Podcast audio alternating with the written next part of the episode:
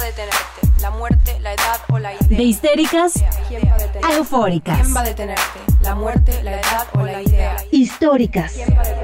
De tanto que siente eufórica antes que histérica histórica. Voy a hacer, voy a hacer, voy a hacer, voy a hacer, voy a hacer, voy a hacer, voy a hacer, voy, voy a ser presidenta.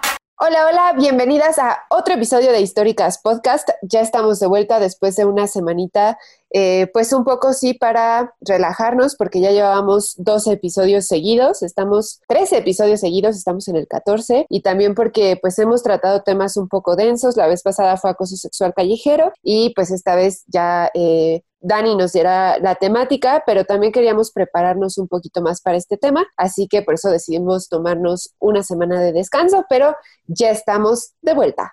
Por si son nuevas en esta, en este episodio, en este podcast, les recordamos nuestro Twitter, que es históricas-pod, o nuestro correo electrónico históricas.podcast.gmail.com para que den sus opiniones. Si tienen alguna duda o cualquier sugerencia, pues la pueden poner tanto en Twitter como en nuestro correo electrónico, además de que en Twitter tenemos dinámicas y mucha información que estamos compartiendo con ustedes. Y como les comentó Greta, pues decidimos tomarnos una semanita de investigación, de análisis, de estudio, de conversación para tratar tema con la mayor sensibilidad posible, con toda la empatía y con todo el amor. En este episodio vamos a hablar de abuso sexual y bueno, es un tema que nos parece muy muy importante discutirlo, hablarlo, visibilizarlo para más que nada prevenirlo, ¿no? Y al mismo tiempo, bueno, en- dentro de este episodio vamos a tener una histórica que nos emociona mucho, esperemos que les guste mucho la historia de esta gran mujer. Ella es Rita Cetina Gutiérrez. Y bueno, este difícil pi- episodio eh, me gustaría que lo iniciáramos con una cita que a nosotras nos voló la cabeza.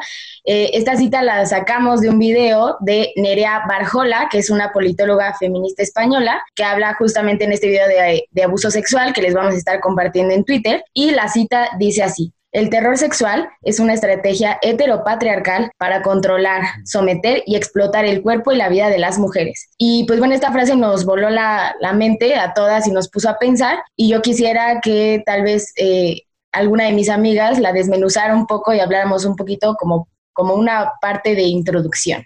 Bueno, pues creo que Nerea hace referencia a esto que todas seguramente hemos vivido, tal vez como niñas no, pero conforme vamos creciendo y vamos eh, viviendo acosos o abusos sexuales, comenzamos a tener este miedo, ¿no? O sea, este miedo a lo que platicábamos en el episodio anterior, a mejor no me voy por esa calle porque ahí me acosaron la vez pasada, mejor no me junto con este amigo porque este amigo me tocó la vez pasada. Y eso se va pasando a espacios que normalmente consideraríamos seguros y dejan de ser seguros. Y entonces es así como el sistema, y no quiero decir los hombres, aunque sí va un poco más a los hombres, terminan teniendo cierto poder sobre nosotras y nosotras miedo a hacer las cosas. Entonces ya no voy a esa fiesta porque va este hombre que me acosó la vez pasada o simplemente en cuestiones laborales, ¿no? No me puedo quedar sola con mi jefe o no me puedo quedar sola con el profesor o no me puedo acercar demasiado al profesor porque o no puedo ser amable con el profesor porque puede que lo entienda diferente y termine abusando o acosándome. Entonces son estas estrategias que los hombres a veces conscientemente, a veces inconscientemente y que son aprendidas socialmente terminan afectándonos en el día a día y en cosas que tal vez ni siquiera nos damos cuenta, ¿no? Eh, no sé, de niñas tener que usar shorts debajo de la falda del uniforme, algo tan simple, ¿no? Que es tener que tomar medidas de seguridad sobre nuestros cuerpos todo el tiempo y que a final de cuentas, también lo platicábamos la vez pasada, esas medidas terminan nunca siendo suficiente, porque siempre es este recordatorio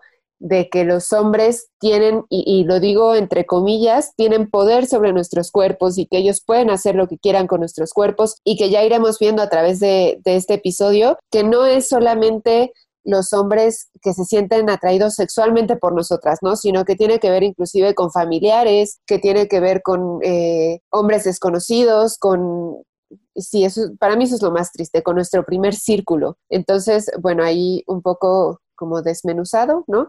Y bueno, por la parte heteropatriarcal, que es este sistema que justamente nos enseña que son los hombres quienes pueden más que las mujeres o quienes merecen más que las mujeres y dentro de este merecer pareciera que merecen nuestros cuerpos. Entonces, pues ahí parte de la cita que también se extiende un poco más en el video. Con esta frase que nos dijo Nay, yo me quedé pensando unos días en el terror sexual, ¿no? Si alguna vez el terror sexual llega a desaparecer.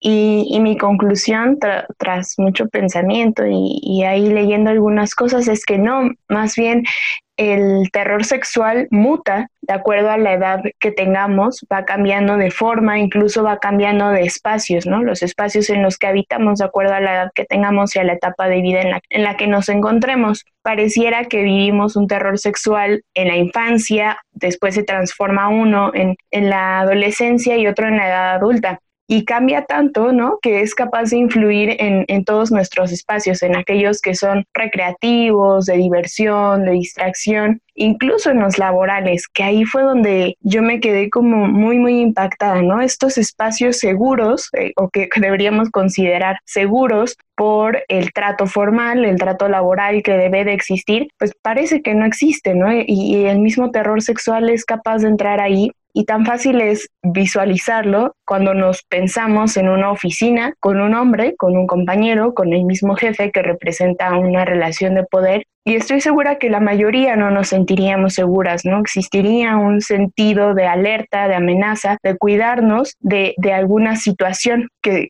se pueda suscitar tras estar solos en una oficina. Es por eso que a mí el tema del terror sexual, la frase en sí misma me causó muchísimo coraje, ¿no? Y por lo mismo me parece importante visualizar, comentar, conversar sobre el terror sexual que vivimos las mujeres desde que somos niñas y cómo va cambiando de, diferente forma, porque al hablarlo empezamos a crear redes que tengan eh, como principal fin eh, erradicar, ¿no? Empezar a parar, a frenar ese terror sexual de la infancia, de la adolescencia y de la adultez. Cuando nos encontrábamos preparando este episodio, nos dimos cuenta de que cada quien tenía como una idea no muy distinta sobre los términos acoso, abuso y violación. Y también nos dimos cuenta de que existe una línea muy delgada entre un término y otro, que también ya estaremos hablando más adelante sobre cómo estos términos a veces tienen diferentes connotaciones en lo social, en lo cultural, pero precisamente por esa eh, línea tan delgada que a veces este, parece ser la misma, nos pareció bien empezar con la parte legal para tener como de dónde partir. Entonces, nos pareció bien empezar como por los términos, tal cual que sacamos de un artículo que desde mi punto de vista era completo y era entendible, no era muy aterrizable a, a nosotras las mortales que luego no entendemos muy bien esos términos más especializados. Entonces, bueno, eh, de acoso sexual callejero ya hablamos el episodio pasado, pero pues eh, quisiera decir como el término según normatividad, que es proferir expresiones verbales de connotación sexual a una persona y realizar, ah bueno, aquí está un poco confuso porque dice realizar tocamientos en su propia persona con intención lasciva. Esto quiere decir que pues el agresor se toca a sí mismo, no toca a alguien más. Entonces, aquí pone el ejemplo de si un hombre se masturba en el transporte público a sí mismo y para que alguien más lo vea, pues eso es acoso. Eh, luego, abuso sexual son tocamientos o manoseos corporales obscenos o los que representen actos explícitamente sexuales o obligan a la víctima a representarlos. También cuando se obliga a la víctima a observar un acto sexual o exhibir su cuerpo sin su consentimiento y todo esto sin llegar a la penetración. Y ahí ponía el mismo ejemplo, si un hombre se masturba en el transporte público pero hace que alguien más lo toque, el delito ya no es acoso sexual, sino escala a abuso sexual. Y pues después eh, también hace una distinción con la violación, que dice que consiste en introducir pene o cualquier objeto en vagina, boca o ano, claro, con una intención sexual, eh, en una persona sin su consentimiento. Entonces, sí nos pareció muy bien empezar como con esta distinción, pero también, como les dijimos, esta es la parte legal, no quisimos adentrar, adentrarnos mucho, pero sí quisimos partir de ahí. Y eh, también creo que es importante porque nos dimos cuenta de hacer la distinción también desde lo cultural y lo social, ¿no? Que es desde donde muchas veces viene la forma en la que concebimos estas prácticas. También nos dimos cuenta que la forma en la que concebimos los conceptos cambia de acuerdo más que nada a la cultura, al contexto, y quiero hacer un énfasis especial en la educación que recibimos las mujeres. Eh, diferenciar entre estos conceptos parece como un poco complejo cuando notamos que la línea es muy delgada la que los divide, pero no solamente por eso, eh, algo que, que, a mí me llama mucho la atención es que a veces nosotras mismas preferimos nombrar de otra manera situaciones, violencias, para restarles peso, ¿no? Porque socialmente pareciera que, que las palabras tienen mayor peso que otras, incluso jurídicamente, pero me aboco a lo social porque creo que caemos mucho, por ejemplo, en nombrar como acoso situaciones que pueden incluso ser un abuso, ¿no? Y, y, lo nombramos como acoso en busca de justificar, de no pasar quizá alguna vergüenza, de no quedar mal ante la mirada de la sociedad. Entonces preferimos nombrarlo de otra manera y pues eso también tiene mucho que ver con, con el contexto en el que nos desarrollamos, ¿no?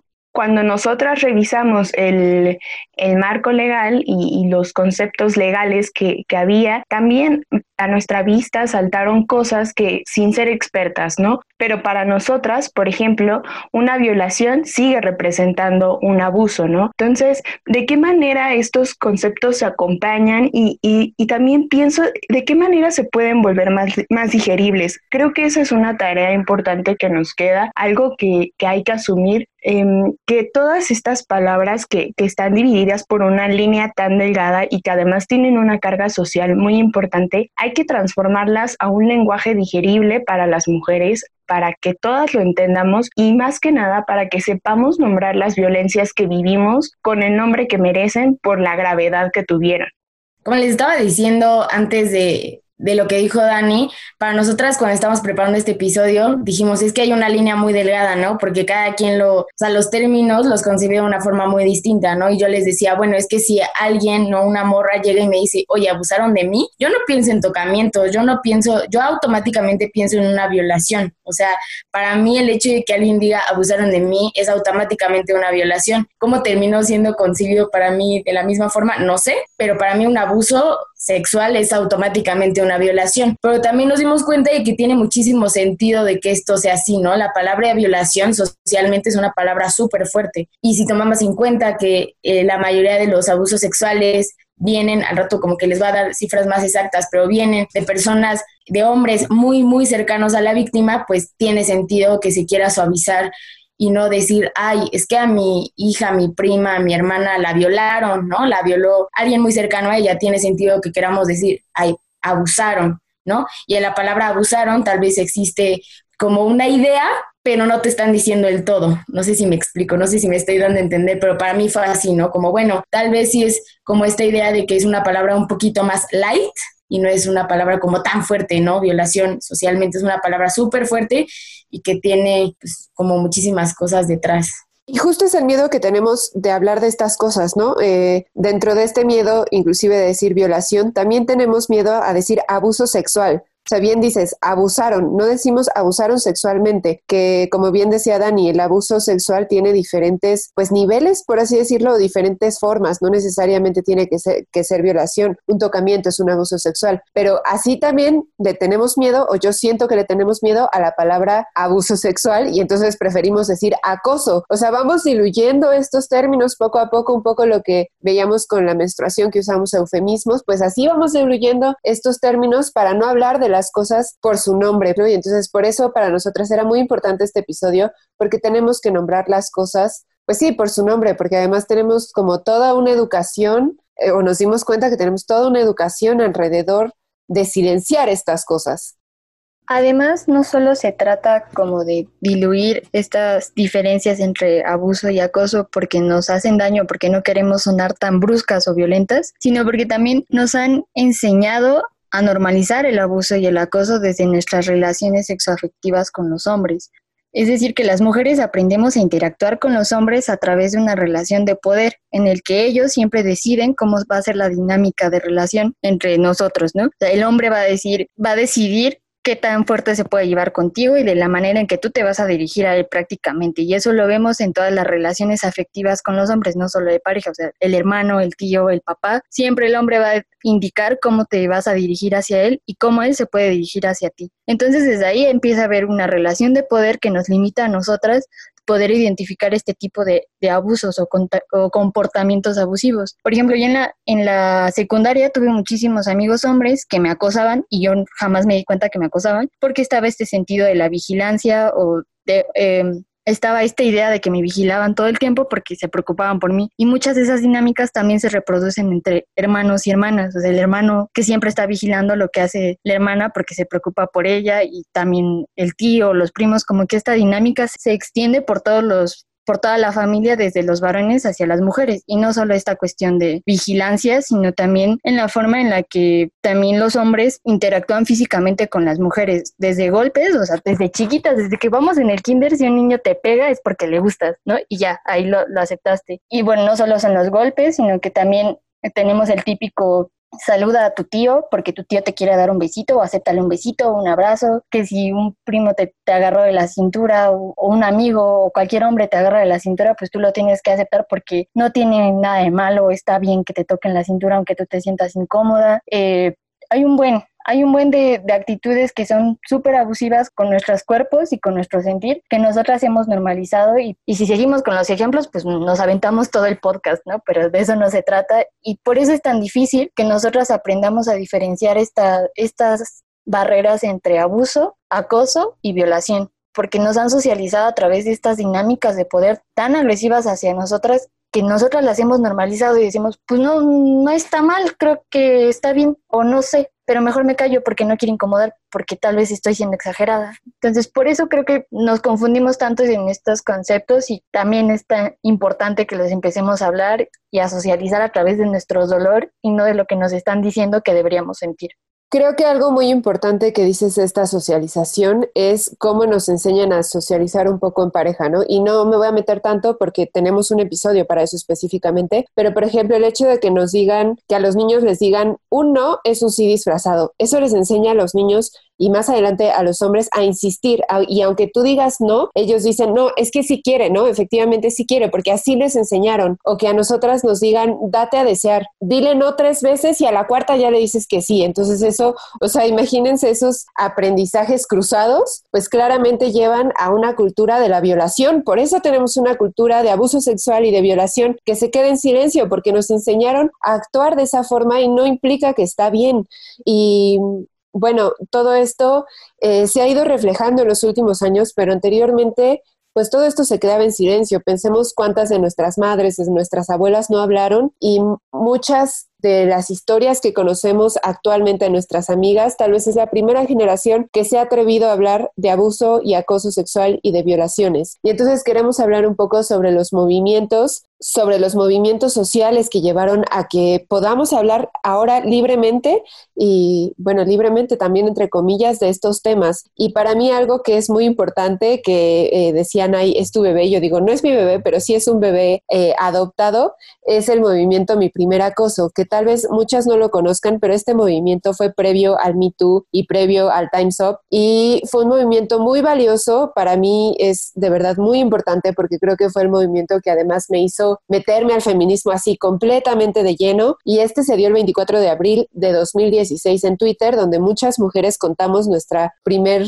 eh, primera historia de acoso. Ahí, ahí era lo importante, ¿no? Inclusive le llamábamos acoso cuando de repente leyendo las historias, inclusive pueden buscar actualmente el hashtag leyendo las historias, la mayoría eran de abusos y fue súper alarmante. Yo me recuerdo esa noche, eh, pues leyendo todas las historias, y era alarmante leer, leernos, ¿no? Leernos a todas. Y bueno, en total fueron 78 mil tweets, ya se han hecho estudios al respecto, fueron 78 mil tweets. Y algo muy alarmante fue que la mayoría de las historias o la edad promedio era a los 8 años. O sea, eso implica que hay niñas viviendo acoso o abuso sexual desde mucho antes de los 8 años y bueno, claramente después. Y es no sé, para mí a la fecha, ¿no? Cuatro años después no logro procesar que niñas tan pequeñas lo vivieran y si me voy a mi primer, lo que yo llamé mi primer acoso, que ahora sé que fue un abuso, fue justamente a los ocho años, fue dentro de mi propia casa, fue con un conocido y entonces ahí hay varias cosas que a mí me han llamado la atención a través de los años de este hashtag y es justamente la edad a la que sucede, el promedio es los ocho años y sobre todo las edades estaban entre los seis y once años. La otra es que pues eh, nueve de cada diez victimarios eran hombres, entonces sí, podemos decir, son los hombres quienes nos violentan sexualmente. La otra es que muchas no habían hablado de esto, que era la primera vez que lo hacían y lo hacían en público. También recuerdo que leyendo las historias de repente yo iba recordando acosos sexuales o abusos sexuales que había vivido. Me reconocía en esas mismas historias.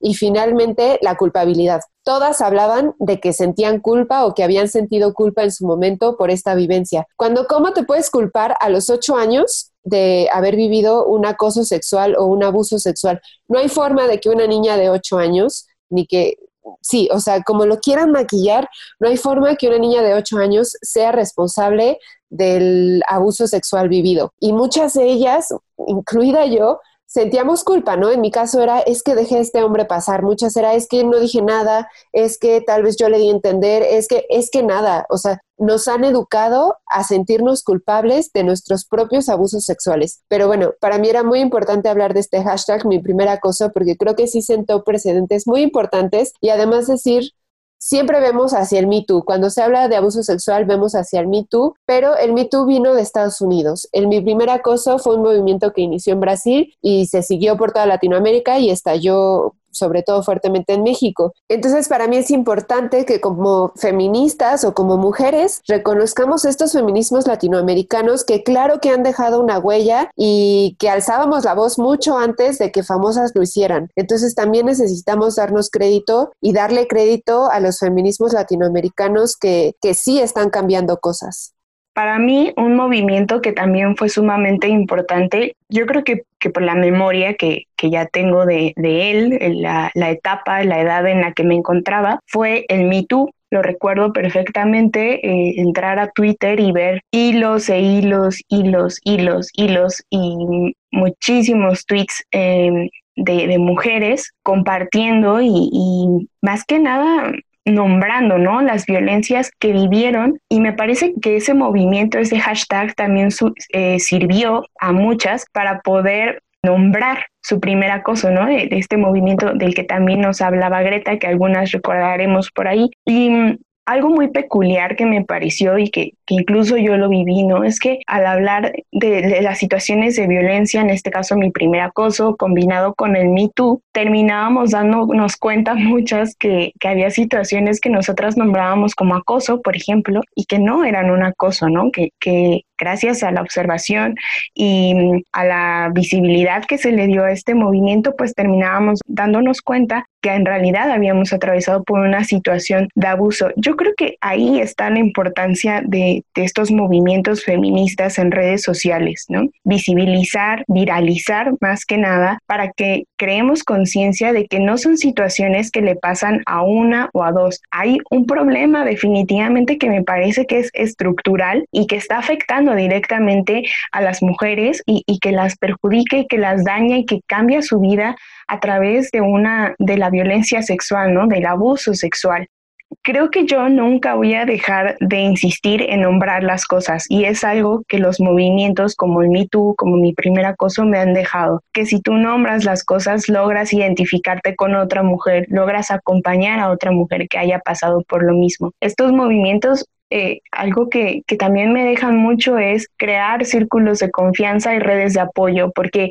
nombrar no es fácil, ¿no? Y, y, una vez que lo nombras, bueno, dices, ¿qué pasa después? Bueno, ¿qué pasa después? Que allá haya un montón de mujeres acompañándote, creando círculos de confianza para quienes todavía no se atreven a hablar y buscando como establecer estrategias que reduzcan o que erradiquen por completo la violencia que se ejerce contra las mujeres.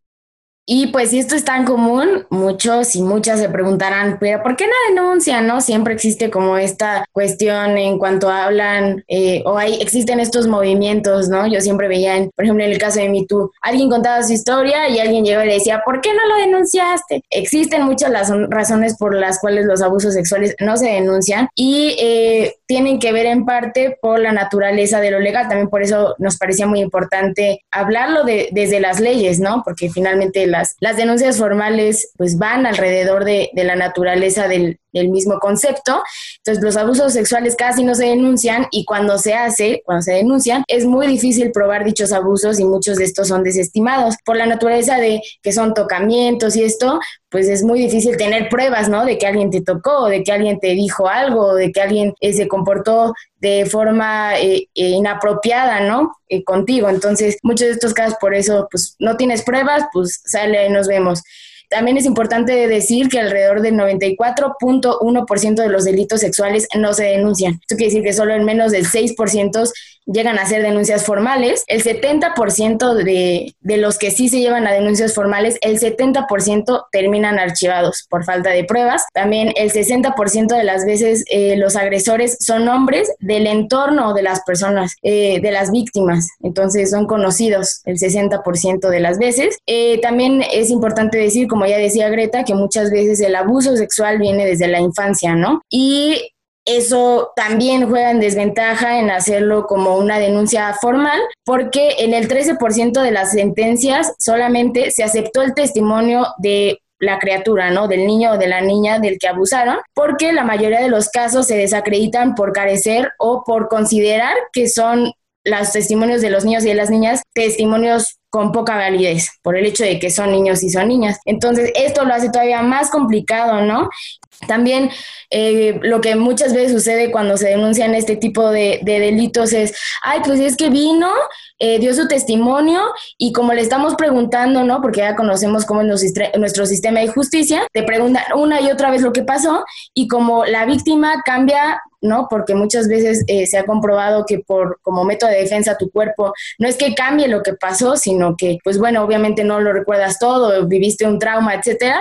Tu testimonio cambia, ¿no? Si dijiste que iba de azul y al rato dices que fue de verde, pues entonces tu, tu declaración pues ya no es considerada válida, ¿no? Porque cambiaste un, o dos o tres factores, pero pues esto no se considera, ¿no? Que la víctima acaba de pasar por un trauma y que claramente si no recuerda todos los detalles, pues no es porque sea eh, falsa, simplemente es porque acaba de vivir un trauma. Entonces, las razones por las que no se denuncian, pues ahorita dije algunas, ¿no? Pero pues claramente son muchas.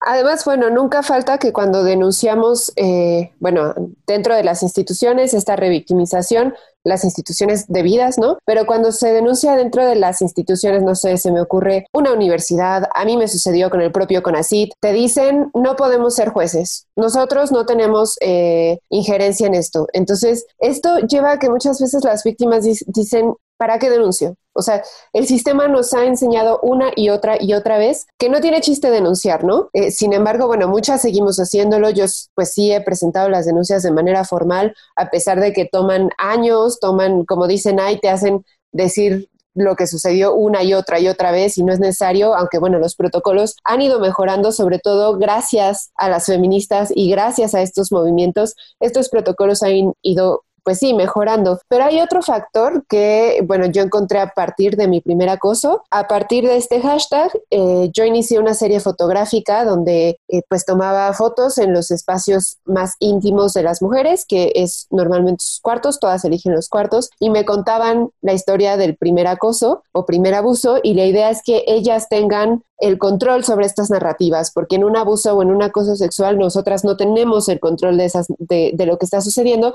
pero una vez que tú tienes el control de las narrativas, creo que puedes trabajarlo, ¿no? Bueno, ahí un poco el contexto y el punto aquí es que a través de esas entrevistas me di cuenta que siempre había, eh, bueno, reafirmé esto de la culpa, pero me di cuenta que existe un pacto de silencio Muchas me decían, es que eres la primera persona a la que se lo cuento, pero muchas otras me dijeron, es que se lo conté a mi madre, es que se lo conté a mi tía, es que se lo conté a mi abuela y me dijeron que por qué estaba inventando, ¿no? O sea, hay un caso, por ejemplo, de violación que la tía le contesta, ¿por qué inventas esas cochinadas, ¿no? Hay eh, otro caso de tocamientos, de abuso sexual de dos hermanas donde la madre, la propia, era el padrastro y la madre les dijo, no les creyó y a la fecha 10, 15 años después, la madre sigue viviendo con el padrastro, ¿no? Y entonces, imagínense si ni, ni, siquiera nuestras propias madres, nuestras propias tías, nuestra sangre no nos cree de estos abusos sexuales, ¿qué esperamos de la persona desconocida? Ni siquiera otras mujeres, la persona desconocida o el hombre desconocido, pues claro que me van a tildar de a loca, ¿no? Si a los seis años, una niña de seis años ni siquiera tiene la imaginación para inventarse un abuso o un acoso sexual, sin embargo, pues ya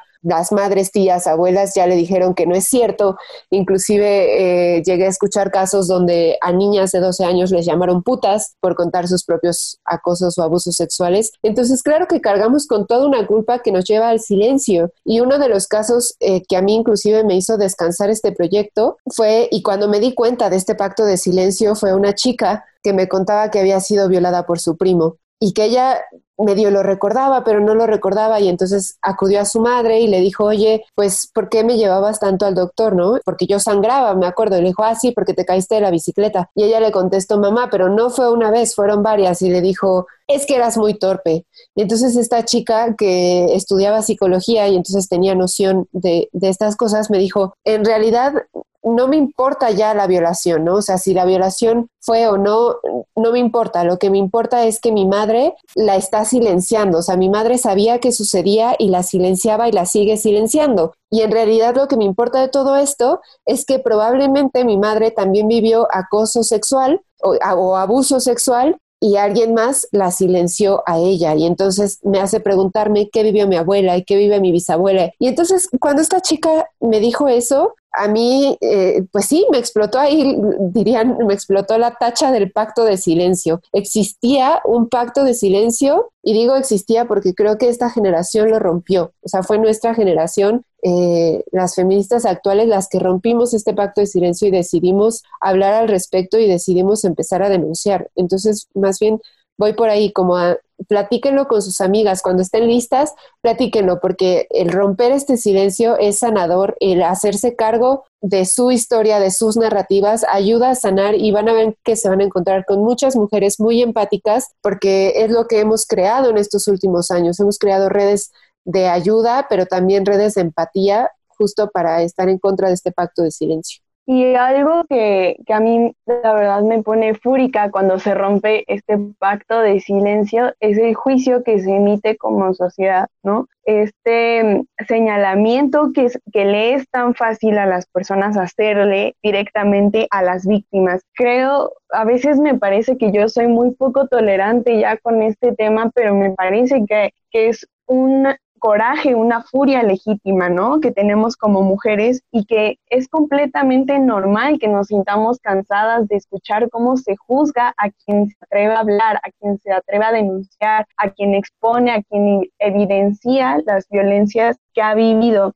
Creo que estamos en un momento justo en el que tenemos que asumir una postura crítica ante estos juicios que hay, ¿no? Porque la víctima pareciera que es la que siempre va a estar mal, es la que siempre va a estar señalada. Si denuncia, la sociedad le es muy fácil decir, ¿por qué denunciaste hasta ahora? ¿Por qué te esperaste tanto tiempo? ¿Por qué no lo hiciste en el momento? Pero igualmente le es fácil a la sociedad señalar el silencio y decir, ay, pues te quedaste cómoda porque quizá obtenías algún beneficio, ¿no? Es como un comentario que una vez escuché por ahí. No denunciaba y estaba en silencio porque obtenía beneficios de, de ese mismo silencio. Y digo, vaya, qué insensibilidad hemos tenido y hemos desarrollado y hemos normalizado a lo largo de los años como para que se nos haga más fácil señalar y juzgar a las víctimas que a quien está ejerciendo la violencia, ¿no? Nos vamos directamente con la persona que decide hablar y poco cuestionamos a quien ejerció la violencia directamente. ¿Por qué no abordar y cuestionar y, y buscar que la persona que hizo daño pague por el daño que hizo, ¿no? Y lo pienso también como un acto de misoginia misoginia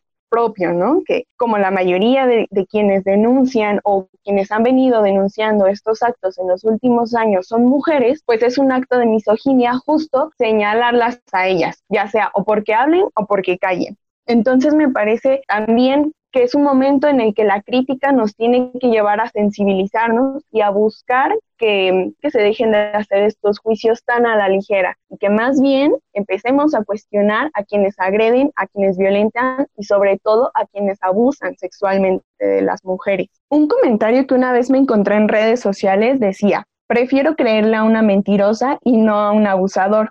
Creo que esto viene porque a las personas se les hace muy fácil decir como, ¿y qué tal que están mintiendo? A ver, o sea, si nos ponemos a revisar las denuncias, alguna vez leí en, en una nota, no recuerdo específicamente qué, cuál, perdón, que solo el 3% de, de las denuncias que se hacen son falsas. Es decir, estamos bajo ese comentario invisibilizando a un 97% de mujeres que han sufrido algún tipo de violencia sexual, ¿no? Cuestionándolas a través de, ¿y qué tal si estás mintiendo? En vez de cuestionar a quien directamente está ejerciendo este tipo de violencias sexuales. Eh, yo lo me sumo completamente y lo hago muy segura, muy consciente a, a, este mensaje, ¿no? Yo, yo soy también una de las que dice firmemente que prefiere creerle a una mentirosa y no a un abusador.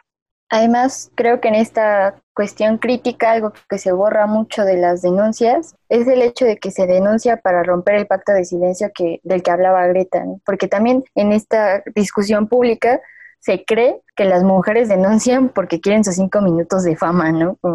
A mí es lo que más me ofende y, y se me hace lo más absurdo, pero no entienden que denunciar un acoso o un abuso sexual requiere muchísimo valor porque es revivir una experiencia traumática y las mujeres que se atreven a denunciar no lo hacen por sus cinco minutos de fama, no lo hacen ni siquiera para para echar a perder la reputación de un hombre, porque también eso parece que es lo más importante en esta vida, la reputación de un hombre. Las mujeres que se atreven a denunciar lo hacen para que ninguna otra mujer le suceda, lo hace para que ninguna otra niña tenga que pasar por eso. Igual es un camino muy largo, pero muchas mujeres que se están atreviendo a denunciar lo hacen para las próximas generaciones de mujeres, porque estamos rompiendo el, mismo pacto de silencio del que hablaba Greta. Y a mí me parece inconcebible que no quieran ver, porque de verdad es que no quieren ver, que denunciar este tipo de eventos traumáticos no es algo fácil, requiere de mucha meditación, requiere de mucho valor y requiere de muchísima fortaleza emocional para poder hacerlo porque de verdad no saben lo que significa pasar por un acoso o un abuso sexual y que los hombres y las propias mujeres vayan señalando a las, a las víctimas como que vayan minimizando su sentir, me parece totalmente insensible, egoísta y solo quiero volver a, a recalcar, resaltar que cuando una mujer denuncia lo hace para que las próximas generaciones no tengan que pasar por esto otra vez, porque fueron nuestras abuelas, fueron nuestras bisabuelas, fueron nuestras mamás, fueron nuestras tías. Entonces ya basta, no queremos más niñas que tengan que pasar por esto. Algo muy importante de esto que dices, Frida, de que cuando denuncias de repente es como, ay, quieres tus cinco minutos de fama, ay, te encanta hacerte la víctima es, bueno, deberán saber que para este episodio acudimos al libro de eh, Marta Lamas de Acoso Sexual, que es un libro que a mí me hace enojar muchísimo, de verdad. Eh, cada vez que lo leo me enojo y me pongo roja y grito. Y, y hay un punto donde ella eh, menciona que un chiflido no es lo mismo que un tocamiento, un tocamiento no es lo mismo que una violación, una violación no es lo mismo que una violación tumultaria, ¿no? Y, y, y esa parte a mí me enoja muchísimo, porque entonces pareciera que quien vive peores abusos sexuales tiene más derecho de hablar de ellos que quien vive un tocamiento, por así decirlo. Un tocamiento puede ser traumático y sobre todo si lo pensamos en una niña de 8 o 12 años que no sabe qué está sucediendo, porque claro que no tenemos la educación sexual a, la edad a temprana edad, pues, por así decirlo. Entonces, eh, y también esta idea de, de, victimizarnos, o sea, Marta Lamas también de repente en este libro dice, pareciera que vivimos en una cultura de victimizarse y que a las feministas ya les gusta victimizarse. No, no va por ahí, no es, no es que nos guste ser víctimas, es que más bien estamos cansadas de ser víctimas y al romper este pacto de silencio dejamos de ser víctimas. O, o no necesariamente se deja de lado, ¿no? El ser víctimas, pero como decía anteriormente, te haces cargo de esta historia y tú puedes contar tu historia y puedes sanar esta historia. Entonces es muy injusto que inclusive las mujeres que, que trabajan género de repente también se voltean hacia nosotras, ¿no? Y dicen, pues es que tú te estás haciendo la víctima. No, es que tenemos derecho a contar nuestras historias. Llevamos siglos, como bien dice Frida, llevamos siglos silenciadas y tenemos derecho a contarlas sin sentirnos mal al respecto. Y ahora resulta que tenemos que sentirnos mal también por romper este silencio. O sea, pareciera que a la sociedad nada le embona cuando se trata de que las mujeres se queden más bien no se queden calladas al respecto. O sea, los hombres pueden cometer los actos atroces, pero somos nosotras quienes destrozan vidas, ¿no? En algún punto a mí un acosador cuando lo hice público, más bien abusador, cuando lo hizo de público, me escribió y me dijo, vas a arruinar mi vida. Y yo dije, no, perdón, yo no estoy haciendo eso, tú fuiste el que cometió los actos. Entonces dejemos de culpar a las mujeres por hablar de esto. Toma mucho coraje hablar de esto y es también un invitarlas a que no minimicen sus acosos o sus abusos o sus vivencias porque alguien ha vivido algo peor. No, todas y cada una de las historias es valiosa y todas y cada una merece ser sanada. Y una pregunta que, que puede surgir, ¿no? Después de toda esta este, plática sana, ah, discusión sana es que ha cambiado, ¿no? Todo parece ser que está muy mal y sigue muy mal y sí, claramente hay que hacer muchísimas mejoras, pero como bien dijo Greta, gracias a las feministas que se han rifado eh, un montón en hacer una chambota, en crear redes, en, en crear tejido, ¿no? Que termina siendo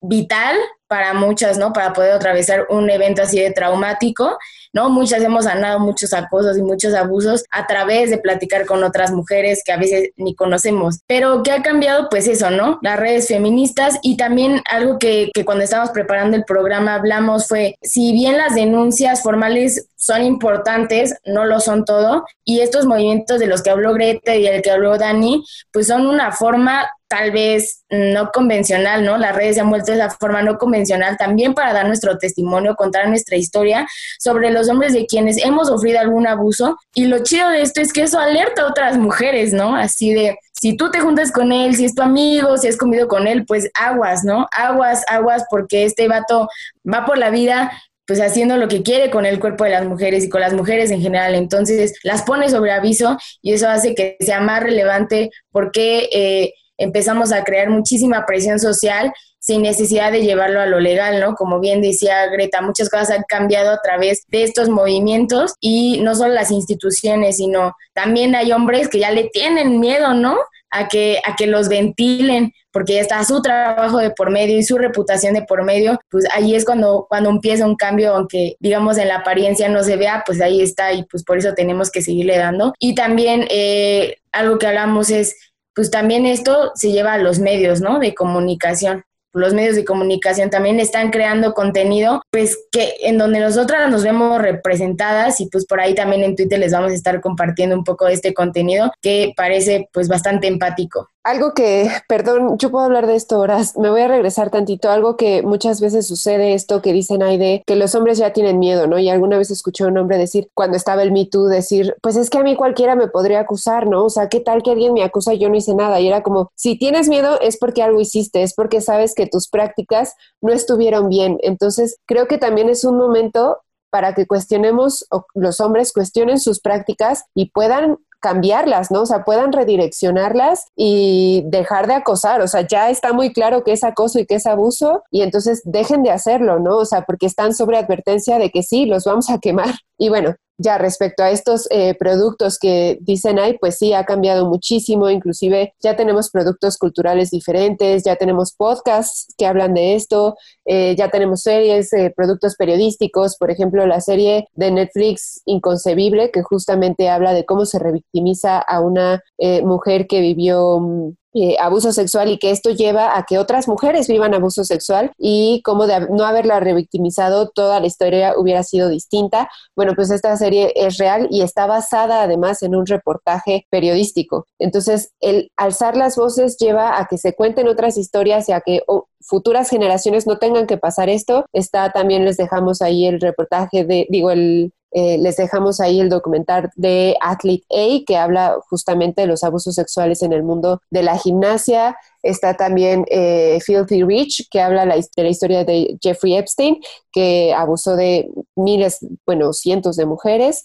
Hay muchos documentales, como bien dicen ahí, ahí se los vamos a estar dejando y les vamos a dejar también pues videitos y probablemente notas periodísticas. Pero entonces es muy importante que ya estamos hablando de estos temas. Solo creo que necesitamos hablar de estos temas mucho antes.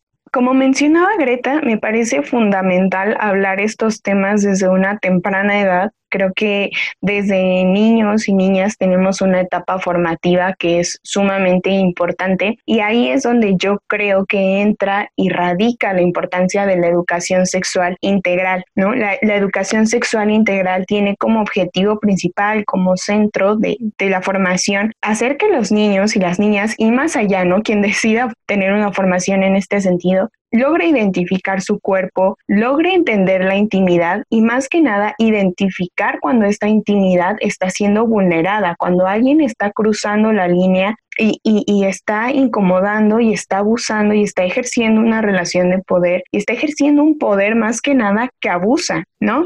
Eh, hay instituciones incluso que respaldan eh, la importancia de la educación sexual integral. Por ahí eh, una es la UNESCO que hace constantemente llamados a la integración de estos temas en, en los planes educativos, ¿no? De los niños, de las niñas. Me parece un tema que es fundamental hablar a cualquier edad, pero sobre todo en estas edades que, que, pueden ser un poco más vulnerables, ¿no? Por ahí es normal encontrarse con grupos conservadores que dicen que la educación sexual integral tiene como fin eh, formar ideologías o imponer una forma de pensar y no es, no es eso, no es eso, es que hay que ser conscientes de nuestro cuerpo, de las partes que lo integran, conocerlo, saber qué nos puede volver vulnerables, qué no, cómo actuar, cómo identificar, saber hablar, saber nombrar. Em, la educación sexual en ese sentido me parece que viene a auxiliar. Es ahí que, que debemos tener como el interés por hablar los temas, me parece quitarnos los tabús, los prejuicios, los miedos. Claro que la pena existe, ¿no? Porque así nos formaron, pero hay muchas herramientas para empezar a soltarlo. Em,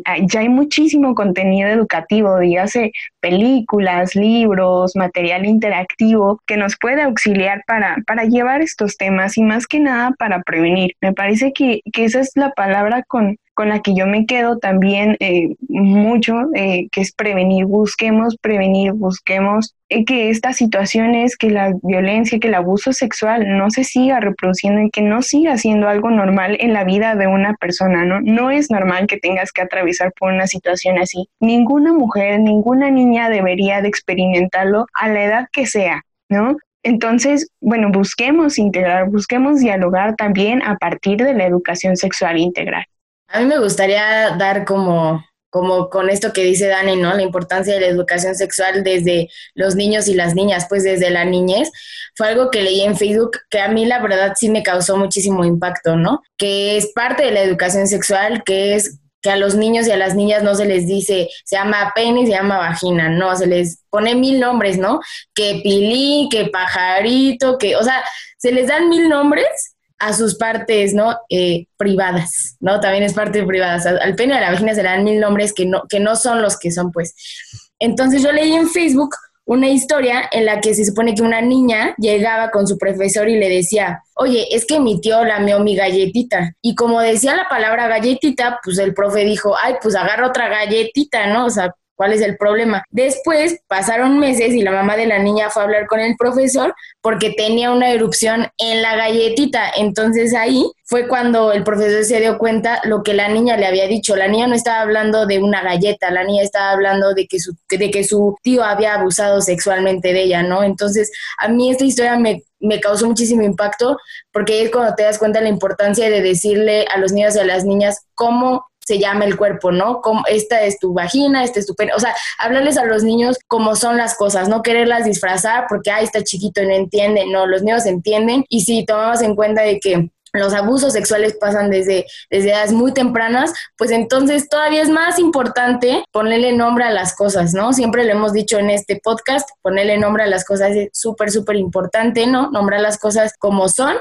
y no quererlas disfrazar porque imagínense las consecuencias, ¿no? Que esto pueda tener, cuántas historias no se habrán quedado detrás de un nombre o detrás de algo disfrazado y me parece me parece muy triste y me parece horrible al mismo tiempo. Al final de cuentas, creo que estamos en el mismo canal y llegamos todas juntas a la conclusión de que la educación libre de estigmas, libre de tabús y libre como de estos prejuicios que se tiene es fundamental para la prevención y para la erradicación de este tipo de violencias. Por lo mismo, y, al notar esa importancia de la educación, fue que decidimos traer a una, a una histórica que se relacionara con la educación, una educadora, una pedagoga. Y bueno, Frida nos va a contar un poquito más de ella, pero de verdad escuchen la, la historia de Rita Cetina Gutiérrez y la influencia que ella ha tenido para la educación. Ay, sí, esta mujer es grandiosa. Yo la estaba leyendo y se me salían las lágrimas y se me enchinaba la piel porque como mencionó Dani, la educación para mí en lo personal, y creo que todas la compartimos, es fundamental para transformar el mundo y sobre todo con perspectiva feminista. Entonces, bueno, Rita Cetina Gutiérrez no solo fue maestra, fue poeta y fue feminista y además viene de la hermosa tierra de Mérida. Nació el 22 de mayo de 1846. imagínense el mujerón de aquella época, porque todos sabemos que dependiendo de la época son las circunstancias mucho más difíciles. Pero bueno, Rita Cetina Gutiérrez dijo, yo quiero ser educadora y lo voy a hacer. Y marcó impresionantemente la educación para las mujeres de Yucatán, no solo de Mérida, sino de todo su estado, Yucatán. Y a sus 24 años fundó la escuela La Siempre Viva, la Sociedad Científica y Literaria y una revista con el mismo nombre de La Siempre Viva. Es decir, que en 1870, gracias a Rita, las mujeres yucatecas ya tenían un espacio educativo y científico para ellas, destinado para las mujeres, pues. imagínense, en 1870 un espacio para las mujeres, a mí me vuela la cabeza y me parece grandioso. Con el tiempo fue nombrada directora del Instituto Literario para Niñas, Dicha escuela se convertirá en la escuela más importante de Yucatán. Imagínense el impacto. Yo, sigo traumada y voy a seguir haciendo ese énfasis del impacto que tuvo Rita Cetina Gutiérrez para todas las mujeres yucatecas. Bueno, como directora del Instituto Literario realizó una tarea de modernización y actualización de los sistemas educativos. Es decir, que ella buscaba la educación de las mujeres, pero desde una perspectiva feminista, porque a pesar de que se abrieran los espacios para la educación de las mujeres, seguía viendo una perspectiva masculina que las guiaba al asunto doméstico de ser buenas, buenas esposas, ¿no? Y Rita supo manejar muy bien la situación con su gran intelecto y gran habilidad de empezar a meter conceptos que ayudaran a despojar a la mujer de esta idea de maternidad y buena esposa. Gracias a la escuela siempre viva y la cosmovisión exclusivamente feminista que puso Rita y que insistió muchísimo en ella, se pudo poner en la discusión de los espacios propiamente anarquistas en aquel entonces que buscaban la transformación del mundo, pero ya sabemos que los anarquistas están plegados de machitos de izquierda, pues Rita llegó y dijo, tómenla, aquí voy a llegar yo y les voy a decir cómo las mujeres necesitamos nuestros propios espacios porque la cuestión de la hegemonía masculina no se está discutiendo ni desde su anarquía, querido, que con permiso ya voy a hacer mi escuela y ustedes se van. Bueno, pero ella era súper incluyente, me Ay, de verdad leerla es hermoso. Y todo esto lo hace desde la transformación de los propios conceptos. lo que me encanta de Rita es que ella agarró los conceptos con los que la propia sociedad quería seguir manipulando a la mujer de tú tienes que ser la buena esposa y la buena mujer. Dijo, ah, órale va, quieren seguirnos manejando como las buenas mujeres, pues les traigo la mujer ilustrada, que va a ser la que va a educar y va a empezar a empezar la, la transformación del mundo desde una perspectiva igualitaria. Es decir, que ella veía la educación como el puente principal para que hombres y mujeres tuvieran una sociedad justa. Es decir, si tú hombre recibes educación, yo mujer la voy a recibir porque somos iguales. Pero ella lo tenía que hacer, o sea, tenía que disfrazar todos sus ideales en los propios conceptos de la, de la buena mujer. a mí esto me parece impresionante, es como, wow, ella estaba en el 2030 y nosotras aquí todavía no nacíamos, todavía no nacíamos y ella ya nos estaba construyendo un mundo genial. Y bueno, algo que también me quiero, quiero resaltar mucho de Rita es que ella en su época diferenciaba muchísimo del feminismo europeo, que de repente lo tenemos así en un altar, y ella era muy crítica en esta cuestión de que en aquella época, en 1870, las feministas europeas seguían muy pegadas a la idea de la maternidad, ¿no? Es como su feminismo era en torno a su papel, a su rol de género de ser madres y transformar a los varones y mujeres que iban a ser los próximos ciudadanos, pero seguían sin concebirse como, como ciudadanas y como sujetas propias de derechos humanos. Entonces, Rita se dio cuenta de eso y dijo, wow, wow, wow, espérense, yo no quiero ser solo madre, yo no quiero educar solo para tener mejores ciudadanos, yo quiero que la educación nos transforme a nosotras como mujeres desde nuestro papel de sujetas sociales y como nuestro derecho humano, porque nosotras tenemos derecho a la educación. Entonces, bueno, a mí la idea de, Rita me tiene súper impresionada y les digo que su, tuvo una inteligencia impresionante para ir metiendo los conceptos e irlos transformando en esta idea de separar la maternidad y el feminismo y empezar a concebir a las mujeres como sujetas sociales y ciudadanas. Y bueno, prácticamente ella es el antecedente de la educación en Yucatán, es la base de la educación en Yucatán. Y pues desde perspectiva más justa y equitativa con su idea de la hermandad, porque ella hace toda su educación desde, desde este concepto de hermandad, de todos somos iguales, todas y todos somos iguales y merecemos los mismos derechos, ella empieza a, construir la escuela, la revista y todos sus poemas, ¿no? Porque les dije que era poeta, que no se les olvide que es poeta.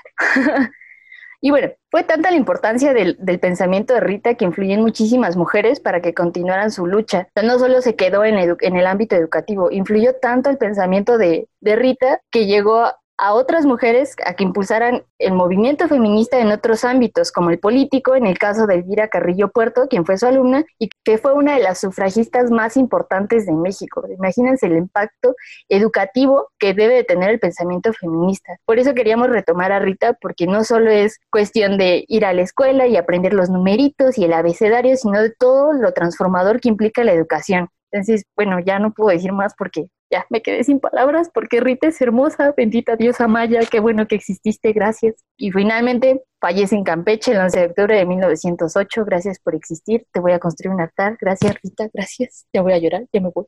Te dije que te iba a caer bien.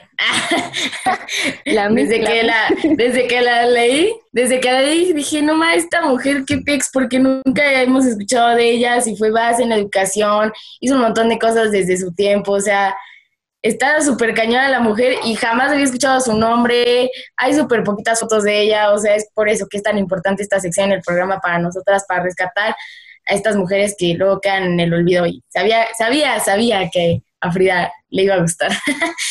y bueno, ya para ir cerrando este programa, eh, nada más queremos reiterarle las redes porque una vez más les digo, vamos a estarles poniendo ahí algunas series, documentales, películas que van de acuerdo con este tema, entonces pues está chido, recomendaciones, hay muchas dinámicas en nuestro Twitter que es arroba históricas-pod y nuestro correo que es históricas.podcast.gmail.com.